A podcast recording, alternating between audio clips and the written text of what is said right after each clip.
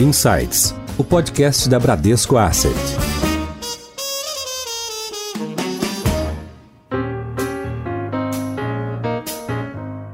Olá, bem-vindos a mais um episódio do Insights, o seu podcast semanal da Bradesco Asset. De hospitais às grandes farmacêuticas e desenvolvedores de vacina, o setor de saúde está no centro das notícias e dos debates nos últimos meses de pandemia. Centros médicos públicos e particulares e profissionais de saúde foram levados ao limite das suas capacidades neste último ano. Aproveitamos este momento, inclusive, para aplaudir e reconhecer o esforço daqueles que estiveram e continuam na linha de frente combatendo a Covid-19. Para falar sobre os desafios no setor de saúde, convidamos hoje para o Insights o Dr. Paulo Chapchap, médico do Hospital Sírio-Libanês, presidente do Conselho de Administração do Instituto Todos pela Saúde e membro do Conselho Consultivo da UNEDUCA. Paulo, seja bem-vindo ao Insights. Prazer ter você conosco. Muito obrigado pelo convite. Será um prazer trocar ideias com vocês e, no limite do meu conhecimento, informar a todos vocês que nos ouvem. E chamamos de volta para essa conversa o diretor do Bradesco Corporate, Fernando Freiberger. Freiberger, bem-vindos de volta. Muito obrigado, Priscila. Um prazer estar aqui novamente contigo, dividindo essa conversa aqui com o Paulo. Muito obrigado. Paulo, você esteve à frente do Hospital Sírio-Libanês desde 2016 até bem recentemente. Este que é um hospital referência não só no atendimento médico hospitalar, como também nas áreas de pesquisa e educação. O Hospital Sírio-Libanês tem três unidades em São Paulo, tem mais três em Brasília, com um orçamento anual de 160 milhões e desenvolve projetos sociais, atuando inclusive em parceria com municípios na administração de unidades básicas de saúde. Paulo, eu queria que você contasse um pouco para gente como foi estar à frente do Hospital Sírio-Libanês desde o início da pandemia, né? As principais frentes onde vocês atuaram até os dias de hoje. Bom, na verdade, eu estive na alta governança do Hospital Sírio-Libanês por 17 anos. Os primeiros quatro como membro do Conselho de Administração, depois oito anos como superintendente de estratégia corporativa, tempo em que eu cuidava da estratégia e da área clínica e assistencial, e mais recentemente como diretor-geral do hospital, CEO do hospital, por cinco anos, terminando aí há uma semana na prática. Nós tivemos um alerta já desde o começo da pandemia, desde janeiro, um alerta vindo da China e depois da Organização Mundial da Saúde, e começamos a nos organizar para o enfrentamento da pandemia já em fevereiro. Mas, para o fim de fevereiro, apareceu o primeiro caso no Brasil, como já era esperado que isso fosse acontecer, e nós montamos um comitê de enfrentamento da crise que passou a se reunir no começo, todos os dias às 8 horas da manhã, e que se reunia uma segunda vez no mesmo dia, às 4 horas da tarde. Esse comitê monitorou desde o começo o número de pacientes internados, apartou os fluxos entre pacientes que tinham a Covid-19 e pacientes que tinham outras patologias, monitorou também a disponibilidade de leitos críticos e leitos comuns, monitorou a disponibilidade de insumos, e aí vários insumos. No começo existe uma enorme preocupação com equipamentos de proteção individual, máscaras, gorros, aventais, luvas e face shields, e monitorou também, desde o começo, outros insumos para o tratamento dos pacientes, os remédios mais utilizados, os equipamentos mais utilizados, ventiladores, monitores, bombas de infusão, equipamentos de diálise e os pacientes com Covid solicitam muito. Cerca de 15% dos pacientes internados em UTI com a Covid-19 precisam, em determinado momento, fazer diálise e também disponibilidade de equipamentos de circulação extracorpórea, aqueles pacientes que ficam graves do ponto de vista da função respiratória podem chegar ao limite da utilização dos ventiladores artificiais e ainda assim isso seria insuficiente e eles precisam ser colocados por alguns dias em circulação extracorpórea, o chamado ECMO, que é oxigenação de membrana extracorpórea. Então, essas reuniões de monitoramento, elas reuniam todas as competências necessárias para a análise desses dados. A gente garantia a captura e a fluidez dos dados para fazer análises preditivas do que ia acontecer ao longo do tempo e tinha então uma resposta adequada. Por exemplo, os estoques de insumos mais críticos não poderiam cair abaixo de 30 dias, de acordo com aquela média de utilização diária. Então, a gente media a utilização diária, via qual era a média dos últimos sete dias, projetava essa necessidade e garantia um estoque de pelo menos 30 dias, de tal forma que nós não tivemos falta de nenhum dos insumos críticos para o enfrentamento da Covid. Como eu disse, nós criamos dois hospitais em todos os sentidos, aquele para pacientes com Covid e aquele para pacientes sem Covid. E criamos também uma área de transição, aqueles que tinham uma suspeita de Covid, mas que o resultado do exame ainda não estava pronto, isso demorava algumas horas,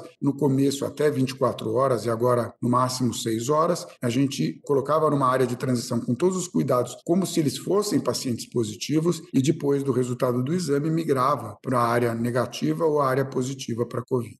Paulo, você fez uma, uma boa retrospectiva desde os primeiros sinais da pandemia lá em janeiro de 2020, como é que o Ciro se preparou e tudo mais. Olhando o Brasil, olhando o mundo, mas focando aqui muito mais no Brasil, nós tivemos a primeira onda lá no primeiro semestre do ano passado, aí depois ao longo do segundo semestre, meio no, da metade para o fim do segundo semestre, refluiu um pouco essa onda. Quando a gente imaginava que talvez a pandemia tivesse saindo de cena, vamos chamar assim, vem uma segunda onda que nós estamos no meio dela, tem perspectivas, talvez se fala de uma terceira onda, enfim. Pandemia, alguma coisa que a gente aprendeu aqui que é um assunto bastante complexo. Com a tua experiência, você desde o início, sempre na linha de frente do combate à pandemia, com diversas iniciativas, iniciativas, comandando o Sírio, um hospital de referência. Quais são os aprendizados nesse momento que você poderia compartilhar conosco de como lidar com uma situação tão complexa quanto da pandemia?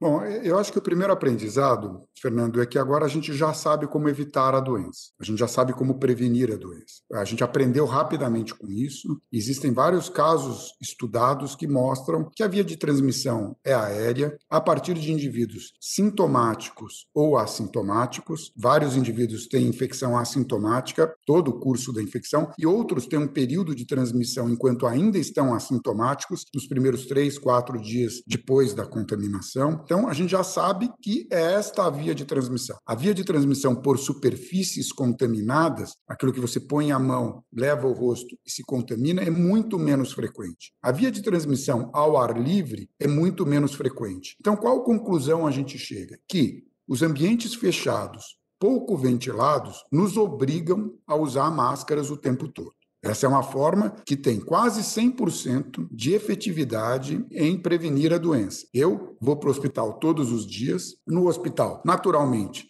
circulam em determinados lugares pacientes que têm são positivos para COVID. Eu uso máscara todo o tempo e não me contaminei. E a gente está aí vivendo mais de um ano dessa pandemia no Hospital Sírio-Libanês. Então, a primeira coisa que a gente aprendeu é ambientes fechados, pouco ventilados, o uso de máscara é obrigatório, a não ser na sua casa. Com essas pessoas você convive diariamente e se elas seguem esse protocolo de segurança, a tua chance de pegar delas é menor. Então esse é o primeiro fator. Segundo fator é o distanciamento físico. Nós não devemos, particularmente em ambientes fechados, nos aproximar aproximarmos muito uns dos outros, principalmente se por alguma razão nós tirarmos a máscara. E aí, se você vai tirar a máscara para comer, por exemplo, ou para beber alguma coisa, em um ambiente fechado com outras pessoas, fique distante. E classicamente se diz que é de um metro e meio a três metros. Mais recentemente a gente tem falado em um metro e meio, mas obviamente isso depende do grau de ventilação do ambiente. E a gente tem que estudar qual é o grau de ventilação do ambiente. Existem aparelhos portáteis, inclusive, que medem a quantidade de CO2 num ambiente fechado e dá para você inferir qual é o grau de ventilação desse ambiente pela quantidade de CO2,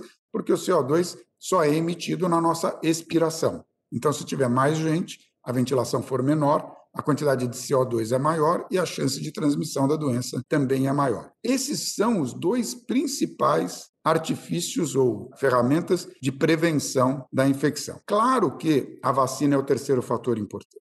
Isso não está totalmente no nosso controle hoje. Nós precisaríamos e devemos vacinar rapidamente a nossa população para diminuir a chance de nos encontrarmos com alguém que está abrigando o vírus e transmitindo o vírus. Então, na hora que a gente tiver uma porcentagem significativa da população vacinada, a tua chance de conviver com alguém positivo diminui. E aí a tua chance de contrair, mesmo que você quebre essas barreiras, que é por proximidade ou por não utilização de máscara, você terá uma menor chance de contrair a infecção. Paulo, você mencionou a vacina. Eu acho que o tema da vacina é uma coisa extraordinária. O tempo de resposta, o tempo de desenvolvimento da vacina é uma resposta da ciência extraordinária. Em menos de um ano, nós tínhamos vacinas seguras e eficazes. Talvez, se você pudesse compartilhar um pouco esse tema da vacina aqui conosco, a sua visão dessa velocidade no desenvolvimento de vacinas, mas também falar sobre tratamentos com relação a remédios que possam prevenir ou combater a Covid-19. Se pudesse colocar um pouco de luz aqui nesse cenário de vacina, desenvolvimento das vacinas e remédios para combater a, a, Covid. Eu acho que vocês se lembram, no começo da pandemia, quando se falava que a solução definitiva seria a vacina, que muitos pesquisadores, inclusive homens e mulheres da ciência, vinham a público dizer que a perspectiva de vacina era uma perspectiva longínqua. Vocês lembram dos exemplos? Olha, nós estamos convivendo com a AIDS e com a dengue, por exemplo, que são doenças virais, né? Há muitos anos, décadas, e não conseguimos desenvolver uma vacina adequada ainda. Então, não sejam otimistas com a perspectiva de desenvolvimento de uma vacina. Entretanto, a ciência mesmo, a mesma ciência, deu uma resposta muito rápida. É claro que vírus diferentes têm desenvolvimento de vacinas de formas diferentes. Tudo aquilo era verdade. A gente está demorando muito para desenvolver uma vacina para dengue, para desenvolver uma vacina para AIDS, para vírus C, hepatite C, que também não desenvolvemos, e é um problema grande no mundo. Mas o coronavírus já é um vírus diferente, que já existia alguma experiência, algum caminho para o desenvolvimento de vacinas com o que a gente tinha aprendido nos vírus de transmissão respiratória. Então, foi surpreendente que o genoma do vírus, daquela primeira cepa, vamos dizer assim, depois apareceram variantes, antes, foi desenvolvido ou foi mapeado, a palavra certa é essa, foi mapeado muito rapidamente e já disponibilizado nas bibliotecas de dados a partir da China para o mundo todo. Isso possibilitou um desenvolvimento muito rápido de testes diagnósticos, o RT-PCR, e de vacinas, e isso foi surpreendente, porque, na verdade, a gente pode dividir as vacinas já desenvolvidas, já à disposição, em três diferentes tecnologias. A primeira, que é a da Coronavac, que é o vírus inativado, é o vírus inteiro inativado. Então, ele oferece todos os antígenos para a produção de anticorpos e da imunidade celular. A segunda, que é tipicamente a da Johnson Johnson, a da AstraZeneca e da Sputnik V, que é do Instituto Gamaleya da Rússia, são vacinas de vetores virais. Então, um adenovírus carrega o genoma do vírus, invade a célula e provoca a resposta a esse genoma, pedaço da proteína spike do genoma. E a terceira tecnologia, que é ainda mais surpreendente, aliás, é a mais surpreendente, que é de RNA mensageiro, são as vacinas da Moderna e da Pfizer, e este é um desenvolvimento que nos surpreendeu a todos com essa tecnologia, porque essa tecnologia vai ser capaz de ir muito além das vacinas na produção de proteínas que o corpo de algumas pessoas, por defeito genético, não consegue produzir. Então, a vacina de RNA mensageiro, que parece ser a mais eficaz nos testes de fase 3 e parece ser a mais efetiva na fase 4, que são os estudos populacionais em grandes populações, e de baixa, se alguma, toxicidade, esse foi o grande avanço que a ciência trouxe para nós. Então, nos surpreende a todos da área da saúde o rápido desenvolvimento de vacinas com diferentes metodologias e com ações muito efetivas. Eu digo isso também para dizer que as pessoas não devem hesitar em tomarem vacinas. A vacina que estiver disponível, é muito provável que recebamos mais de uma ao longo do tempo, mas agora, em que existe escassez, vamos nos vacinar com aquelas que estiverem disponíveis por nós mesmos, para evitarmos a infecção em nós mesmos, naquelas pessoas do nosso entorno e a sociedade inteira, porque ao nos protegermos, na verdade, estamos protegendo a sociedade como um todo. Em relação a remédios para a prevenção, nós não temos ainda. Remédios que você possa tomar que previnam como a vacina, a contração ou a infecção pelo SARS-CoV-2, nós não temos. Foram testadas diferentes drogas, diferentes remédios, classicamente a cloroquina, a hidroxicloroquina, a ivermectina, a nitazonamida. Vários remédios foram testados clinicamente em pessoas e todos os estudos mostraram que elas não têm ação em vivo para mitigar a doença, para evitar a doença ou para tratar a doença. Então, não temos ainda, infelizmente, gostaríamos muito que remédios baratos, de baixa toxicidade, tivessem um efeito na mitigação da SARS-CoV-2 ou da Covid-19, que é o nome da doença, mas não temos. Isso não quer dizer que não tenhamos remédios para o tratamento das complicações da Covid-19. O remédio que tem maior eficiência no tratamento das complicações são os corticoides, os corticosteroides, que, administrados numa fase de grande tempestade inflamatória, grande produção de uma coisa chamada citocinas, eles inibem o desenvolvimento das complicações da doença, particularmente da insuficiência respiratória, dos fenômenos tromboembólicos e de várias outras situações que são secundárias a uma intensa inflamação que começa a acontecer a partir do oitavo e décimo dia depois do início da doença. Também não adianta usar precocemente, aliás, se for usado precocemente, ele prejudica a evolução da doença. Ele tem que ser usado por aqueles indivíduos que têm uma tempestade inflamatória, em que se avizinha uma tempestade inflamatória, e nós temos como medir isso com exames laboratoriais, exames de sangue, e aí sim administrar e monitorar essa administração. Em Foco.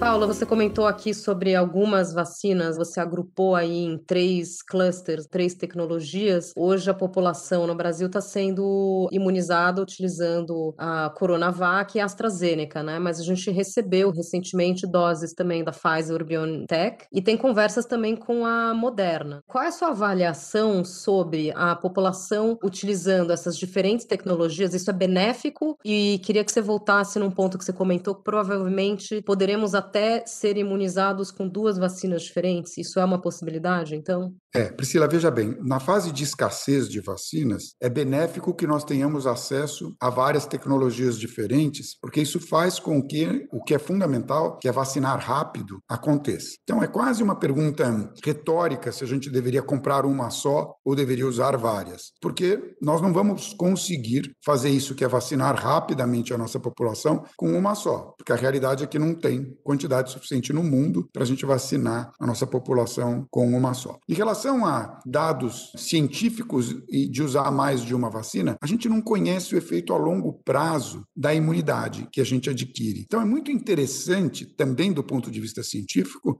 imunizar a nossa população com mais de uma e entender na nossa população como se comporta a imunidade a longo prazo. Para quando a gente tiver mais disponibilidade de vacina, a gente comprar aquela que teve maior efetividade na vacinação da nossa sociedade. Eu não acho desprovido de mérito científico vacinar a nossa população com diferentes tecnologias de vacina, porque um efeito que ainda não foi estudado é por quanto tempo dura a imunidade. A gente não sabe isso de nenhuma das vacinas que existem atualmente. Em relação a nós recebermos mais de uma, é muito provável que a gente supere a fase de escassez em algum momento no segundo semestre ou começo do ano que vem. Por que, que eu digo isso? O mundo se comprometeu a produzir esse ano 11 bilhões e 600 milhões de doses de vacina. Está um pouco atrasado, algumas das produções não estão cumprindo com os cronogramas, mas isso é um número impressionante. Para você ter uma ideia, sabe quantas doses de vacinas, de todas as vacinas, a gente produzia antes do surgimento da pandemia por SARS-CoV-2?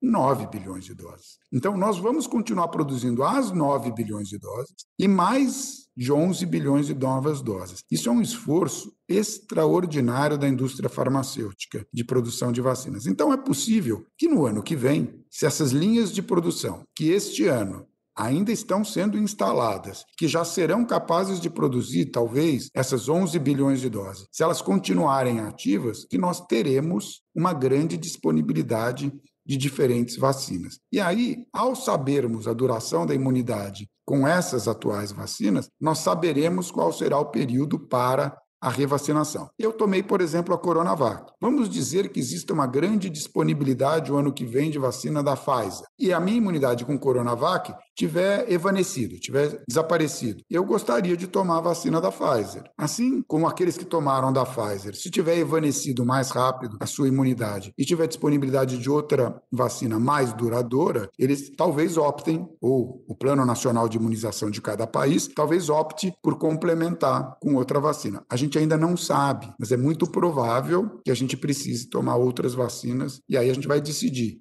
se todas estão disponíveis a gente escolhe. Se só alguma tiver disponível, a gente vacina com aquela disponível. Interessantíssimo esse teu ponto, Paulo, da quantidade de vacinas produzidas em um ano. Eu não tinha, não tinha essa informação realmente. É impressionante o esforço da indústria de vacinas nesse momento. Não só a velocidade, como você já compartilhou aqui conosco, mas o tamanho da escala de produção. Mas mudando um pouco de assunto da nossa conversa aqui, falando um pouquinho do setor de saúde. A gente vê o setor de saúde nesse momento com abertura de capital na bolsa de valores, consolidação, bastante investimento, seja em tecnologia de atendimento, seja em ampliação da rede de atendimento. O setor está passando por um momento bastante aquecido, não, Paulo? Como é que você vê um pouco o momento do setor de saúde? Você tem razão, Fernando. O setor de saúde suplementar, vamos deixar isso bem claro, ao qual tem acesso 47 milhões de brasileiros na área da saúde, ele está muito dinâmico. As empresas estão se desenvolvendo, tanto aquelas que a gente chama de verticalizadas, tem operadora e sua própria rede de prestadores de serviços de saúde, a seguradora, a operadora e sua própria rede. E aí tem exemplos notáveis.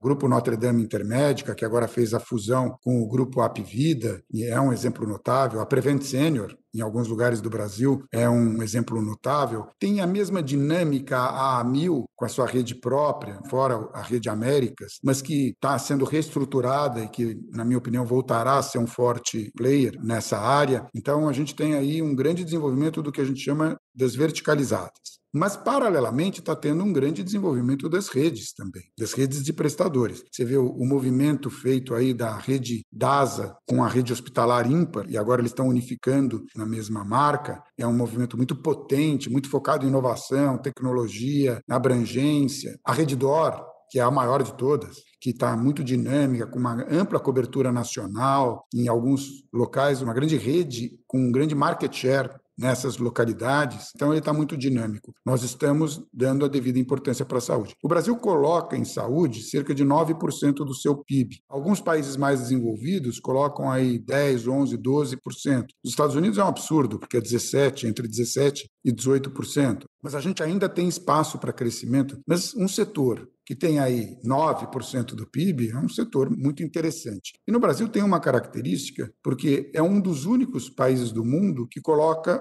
o governo coloca menos da metade de todo o investimento em saúde, investimento barra custeio. Então, num país de tanta desigualdade social, isso é quase criminoso. Por quê? Porque você tem aí 50%, vamos dizer, grosso modo, colocado pela saúde suplementar para 25% da população. E o outro 50% colocado pelo setor público de saúde para 75% da população. Então, você cria uma iniquidade num bem coletivo primário, fundamental, que é a saúde, que a gente não deveria criar. Falta aqui realmente um investimento maior público em saúde para diminuir essa iniquidade no SUS, que é um sistema de concepção extraordinária, mas ele é subfinanciado e tem problemas graves de gestão também. Então, a gente tem dois problemas: uma de carência de recursos e de utilização eficiente desses recursos. Somando as duas coisas, a gente tem uma porcentagem da população com difícil acesso a serviços de qualidade na área da saúde. Nós precisamos olhar o sistema como um todo, nós precisamos chamar a iniciativa privada à participação na prestação de serviços pelo Sistema Único de Saúde. A iniciativa privada ganhou eficiência, ganhou escala e poderia participar, mesmo com um financiamento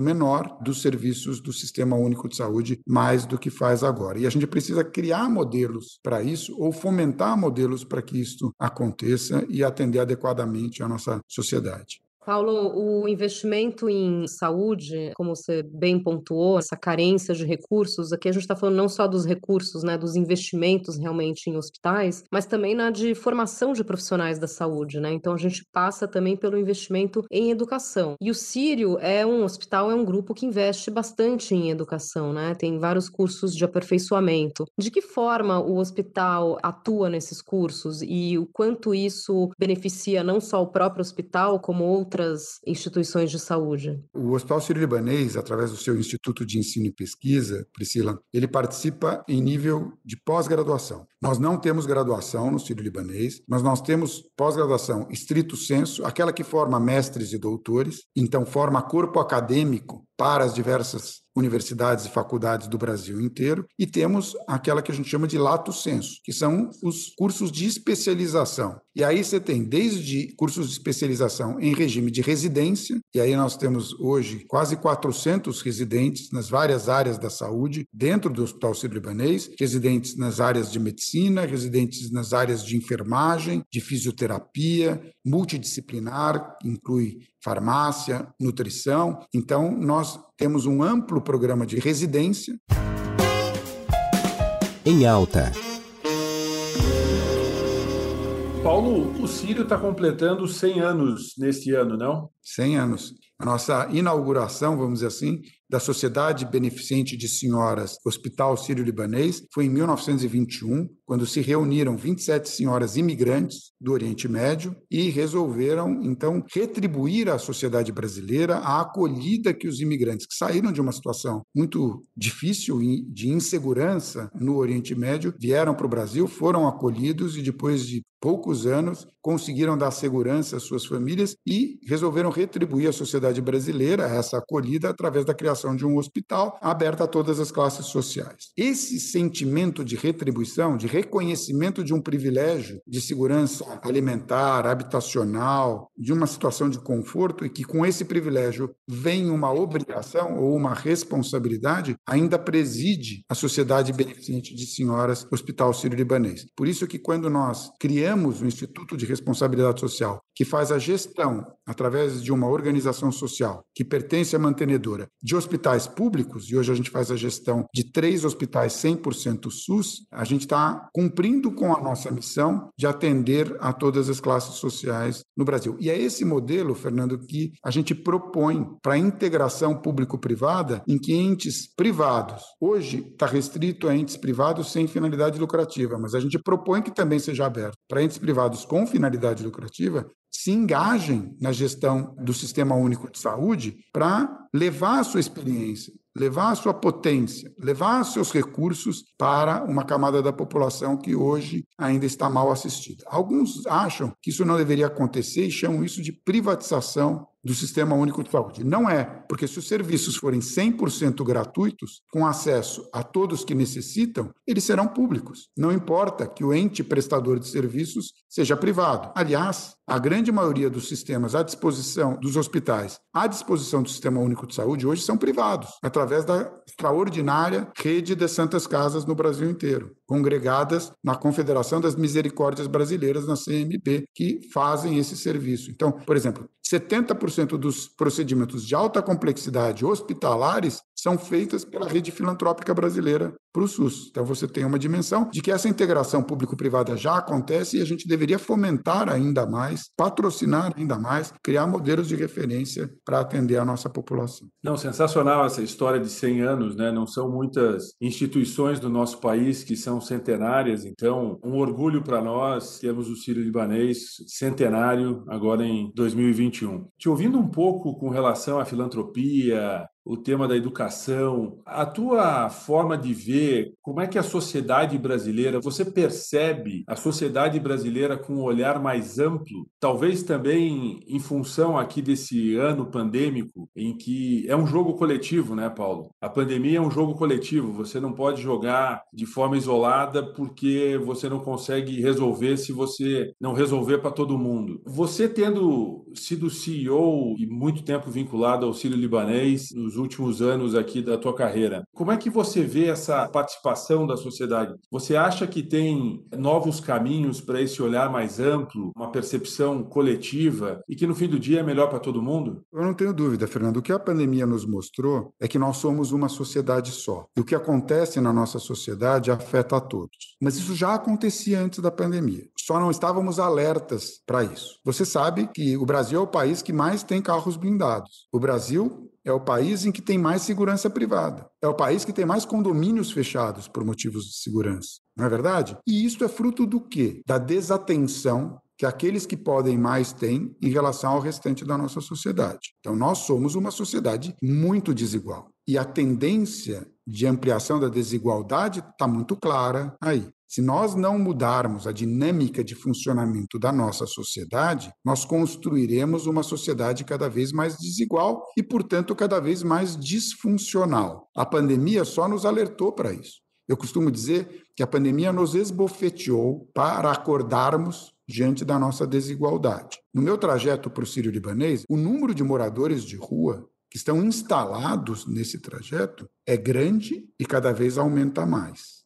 Nós passamos por isso sem tabola. Faz parte da paisagem. Não pode ser assim. Nós precisamos criar mecanismos que nos ajudem a utilizar os recursos das nossos estratos sociais em que os recursos estão sobrando para direcionar para programas sociais aonde os recursos estão faltando. E você tem que responsabilizar a sociedade civil. Ninguém gosta de pagar mais imposto. O próprio nome diz, é imposto. E nós criamos uma série de mecanismos para pagarmos menos impostos. Um pouco é pela nossa descrença em relação a como esses impostos vão ser utilizados. Outro pouco é porque a nossa economia é tão instável que todos queremos fazer reservas maiores, porque a gente não sabe o que vai acontecer amanhã. Nós não temos um mecanismo de proteção fruto da estabilidade da economia brasileira. Então, esses dois fatores fazem com que nós queiramos poupar mais, termos mais patrimônio para lidar com as incertezas e, e não direcionar o fruto do nosso ganho para um sistema que usa de forma perdulária, vamos dizer, para dizer o mínimo, para não dizer às vezes corrupta, os recursos dos impostos. Mas é fato que nós precisamos parar com esse discurso e ativar mais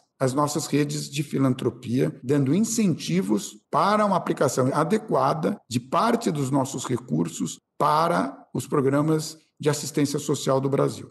Paulo, além dessa questão de, como você mesmo colocou, de escancarar a desigualdade social, não só na questão de acesso à saúde, mas também pela questão aí do lockdown, a dificuldade econômica, fragilidade, né, em famílias que já estavam fragilizadas, que já eram pobres, ficando mais frágeis ainda, né, pela perda de renda familiar. Então isso realmente ficou muito escancarado. O que mais que a, a pandemia mudou no sentido de atendimento na saúde, né, de telemedicina ou de uma triagem triagem talvez mais ágil ou, ou uso de tecnologia para uma triagem mais eficaz? Quais exemplos você pode citar aí de aprendizados realmente com a pandemia? Priscila, não tem dúvida que a pandemia nos chamou a atenção para a necessidade de utilização de mais tecnologia no atendimento das pessoas e na formação também, não só no atendimento. Então, a telemedicina, que antes era inclusive proibida em algumas das suas atividades, a gente passou aí a utilizar muito mais largamente, tanto no apoio direto aos pacientes, segmento dos pacientes à distância que precisavam ficar em isolamento, e a gente fez isso muito também no âmbito do Sistema Único de Saúde, não apenas no âmbito do Sistema de Saúde Suplementar. Então, a gente consagrou a telemedicina, a gente venceu uma resistência que existia dos próprios médicos em dizer que não é a mesma coisa, que precisa estar presencial, e a gente percebeu que a satisfação do cliente e a eficiência, eficácia da telemedicina são muito altas, vencendo uma resistência médica por necessidade. Então, a gente caminhou muito largamente. Apareceu um número muito grande de empresas desenvolvendo e aplicando telemedicina no Brasil. Depois do aparecimento das fintechs, que ameaçam as instituições financeiras já instaladas, vocês sabem desse enorme desafio que vocês têm de fazer a transformação digital, inclusive implantar a cultura digital no banco, agora é a hora das health techs. Estão pipocando no mundo todo, inclusive no Brasil, algumas com um desenvolvimento muito rápido, e isso nos traz enorme satisfação, vendo o atingimento de um alto grau de maturidade em pouco tempo. Então, sim, nós vamos desenvolver, estamos desenvolvendo e vamos desenvolver muito rapidamente os atendimentos à distância, os acompanhamentos à distância, os monitoramentos à distância, fazendo com que nós possamos estar mais presentes para um maior número de pessoas. Porque todo aquele tempo em que era gasto sem atividade fim vai terminar, vai desaparecer. E a gente vai usar mais tempo, inclusive dos especialistas, que a gente dizia que tem carência de especialistas no Brasil. Não, na verdade, o tempo dos especialistas era muito mal utilizado. E com a ajuda da tecnologia, nós vamos usar muito melhor o tempo desses profissionais. Paulo, o Ciro é uma grande referência aqui no Brasil nos tratamentos oncológicos. Você estava falando agora em tecnologia, health techs, muita inovação, pesquisa. Quais outras áreas da saúde hoje você vê uma dedicação maior, um investimento maior em pesquisa? E também no tema oncológico, que eu acho que é um tema que interessa a todos nós, que temos a, a sorte de viver num, período que vamos viver, a tendência que todos nós vivamos mais, os nossos filhos, nossos netos, enfim, vão viver ainda mais. E o tema da oncologia é um tema relevante para quem vive mais. Se pudesse dar algumas informações aqui da fronteira do conhecimento nos tratamentos oncológicos, também acho que seria muito bacana. É, na oncologia, e depois eu falo das outras áreas de grande desenvolvimento, na oncologia nós estamos aparelhados a fazermos diagnósticos cada vez mais precoces e individualizarmos os tratamentos cada vez mais, com a chamada terapêutica alvo, os imunobiológicos, vêm aqui complementar ou substituir os quimioterápicos com grandes ganhos, diminuição de toxicidade, mais efetividade. E a terapêutica alvo depende do reconhecimento genético dos tumores, que são as características genéticas dos tumores são diferentes de pessoas para pessoas. E ao fazer o mapeamento genético e descobrir quais são os alvos terapêuticos, a gente pode direcionar os tratamentos muito menos por tentativa e erro ou por grandes análises estatísticas e muito mais direcionados para aquele determinado indivíduo, daquela determinada pessoa. Então, tanto o diagnóstico mais precoce quanto o tratamento mais direcionado, menos tóxico e mais efetivo estão revolucionando a prática do tratamento oncológico. Uma outra área de desenvolvimento na oncologia são os tratamentos do tumor em si por terapêuticas minimamente invasivas. Eu vou dar um exemplo. Antigamente, e não é tão antigamente assim, estou falando cinco anos, 10 anos, se você tivesse um tumor de 3 centímetros no rim, por exemplo, você ia lá e tirava o rim inteiro. A primeira evolução foi você ir lá e tirar só aquele pedaço do rim que continha o tumor. E depois, a outra evolução foi puncionar, entrar com uma agulha, sem abrir o indivíduo, com uma agulha e fazer um processo chamado de crioablação do tumor. Ele congela o tumor com um halo de segurança em volta e você nem tira o rim, nem opera o indivíduo. Isso dá para você fazer com tumores de pulmão, tumores do sistema nervoso central, tumores de fígado, que é a minha área, você está desenvolvendo terapêuticas muito mais dirigidas, específicas, vamos dizer assim, desenvolvendo essas terapêuticas que trazem muito menos sofrimento e a mesma, mesma ou maior capacidade de cura. Para o câncer é isso. Nós estamos vendo tratamentos minimamente invasivos também na área da cardiologia. A gente hoje, qual é a maior causa de morte no mundo? Doenças cardio e cerebrovasculares, tanto os infartos quanto os acidentes vasculares cerebrais. E nós desenvolvemos, a medicina desenvolveu, tratamentos minimamente invasivos para isso também. Então, se você tinha uma doença coronária grave que não pudesse ser tratada por medicamentos, o que você fazia antigamente? Fazia uma operação e fazia as pontes, ponte de safena, ponte de mamária, abria o tórax do indivíduo, tinha um, colocava o indivíduo em extra, circulação extracorpórea. Você ainda precisa fazer em determinados casos, mas hoje cada vez mais, talvez uma frequência de 4 para 1, você consegue fazer todo esse tratamento de forma minimamente invasiva, colocando os chamados stents, os stents farmacológicos, e o indivíduo que antes fazia uma cirurgia com um tempo de internação aí de uma semana, 10 dias, agora fica 24, 48 horas no hospital para fazer um tratamento minimamente invasivo e que tenha a mesma eficácia. Então, também na área de cardiologia, grandes desenvolvimentos, na área da ortopedia minimamente invasiva, com artroscopias e tratamentos artroscópicos, teve um enorme desenvolvimento, porque o envelhecimento populacional leva a maior degeneração óssea, maior incidência de fraturas ou de lesões ligamentares, artroses, que são os congelamentos, vamos dizer assim, das articulações muito doloridos. Então, você começa a desenvolver tratamentos que permitem que a pessoa viva durante mais tempo com muito mais conforto. Excelente, uma boa dose de esperança aqui para todos nós. Paulo, você mencionou aqui no, no início da nossa conversa que você deixou a, o comando aqui do Círio Libanês essa semana, semana passada. O que, que vem pela frente? Você tem uma carreira brilhante, você é uma pessoa de muito conhecimento, de excepcional navegação dentro da sociedade brasileira, uma visão de mundo privilegiada. Você pode compartilhar conosco aqui quais são os seus próximos desafios, aqui os seus próximos caminhos? Fernando, essas duas áreas me atraem. Tanto a gestão dentro do sistema de saúde de diferentes atividades me atrai, e eu estou olhando, obviamente, para isso, quanto o ensino. Eu tenho um forte desejo de influir no ensino e deixar um legado também para as futuras gerações. Quando você chega na minha fase da carreira, você quer transmitir o conhecimento e a experiência. Você acha que tem como contribuir e apressar o desenvolvimento profissional de outras pessoas. Então, tanto na área da graduação quanto na área de pós-graduação, eu acho que eu posso contribuir. Então, na verdade, estamos falando aqui de ensino, é, desenvolvimento profissional e gestão de sistemas de saúde. Eu estou olhando essas coisas. Eu gostaria de olhar para mais de uma coisa, né? de uma forma complementar. Não gostaria de dedicar todo o meu tempo para só uma dessas áreas de atividade. E como elas cruzam lá na frente, qualquer sistema de saúde precisa atualizar o conhecimento dos seus profissionais de forma muito ativa e precisa capturar e reter talentos e criar uma cultura de excelência. Eu acho que eu posso contribuir contribuir em tudo isso. Nos últimos anos da minha atuação no Hospital Sírio-Libanês, com a consciência de que a transformação digital, a cultura ágil eram necessárias para manter o ciclo de a espiral de excelência dentro do hospital e a própria sustentabilidade, nós fizemos uma ampla reforma da nossa estrutura organizacional e do modelo de gestão para conseguir abrigar o desenvolvimento de produtos digitais ou incorporação de produtos digitais desenvolvidos por outro. Então, a gente deu muita autonomia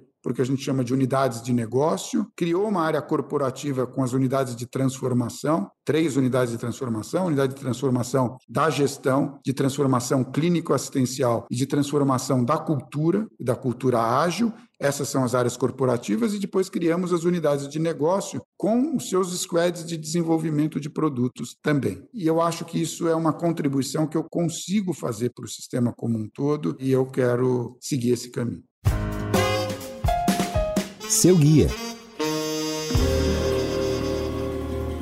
Bom, infelizmente a gente vai chegando aqui ao final do nosso episódio. Paulo, você quer deixar um recado aqui para os nossos ouvintes? Eu acho que o principal, e eu quero sim, é que precisamos nos cuidar, individual e coletivamente. Nós já temos conhecimento suficiente para mitigarmos ou até eliminarmos essa pandemia mesmo antes da vacinação de grande parte da nossa população. Só depende do comportamento de cada um de nós. Então, o recado final, Priscila, Fernando, e obrigado pela oportunidade de participar aqui com vocês. O recado final é: usem máscaras, não se aglomerem em ambientes fechados, pouco ventilados, principalmente se vocês precisarem tirar as máscaras. Ao ar livre, exercitem-se. Podem ir a parques, praia, mas se forem se aproximar de outras pessoas desconhecidas, coloquem a máscara, mesmo ao ar livre. Mas se estiverem distantes, para correr na praia, para entrar no mar, para pegar onda, para ir para o parque, não. Aí não precisam usar máscara, vocês não vão contrair a doença. Em todos os outros ambientes, por favor, usem as suas máscaras. Eu queria agradecer demais a participação aqui, doutor Paulo Chap do Sírio Libanês. Queria agradecer não só a sua participação no podcast Insights, mas também toda a sua atuação à frente do Hospital Sírio Libanês e a todos os profissionais de saúde que estejam nos ouvindo. O nosso muito obrigada.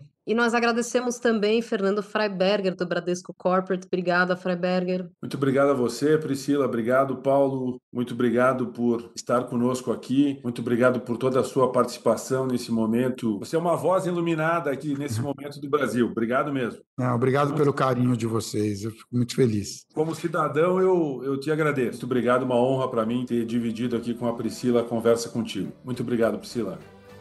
Quer saber mais? Siga a página da Bran no LinkedIn e fique ligado que toda semana tem um episódio novo no seu Insights. Até a próxima!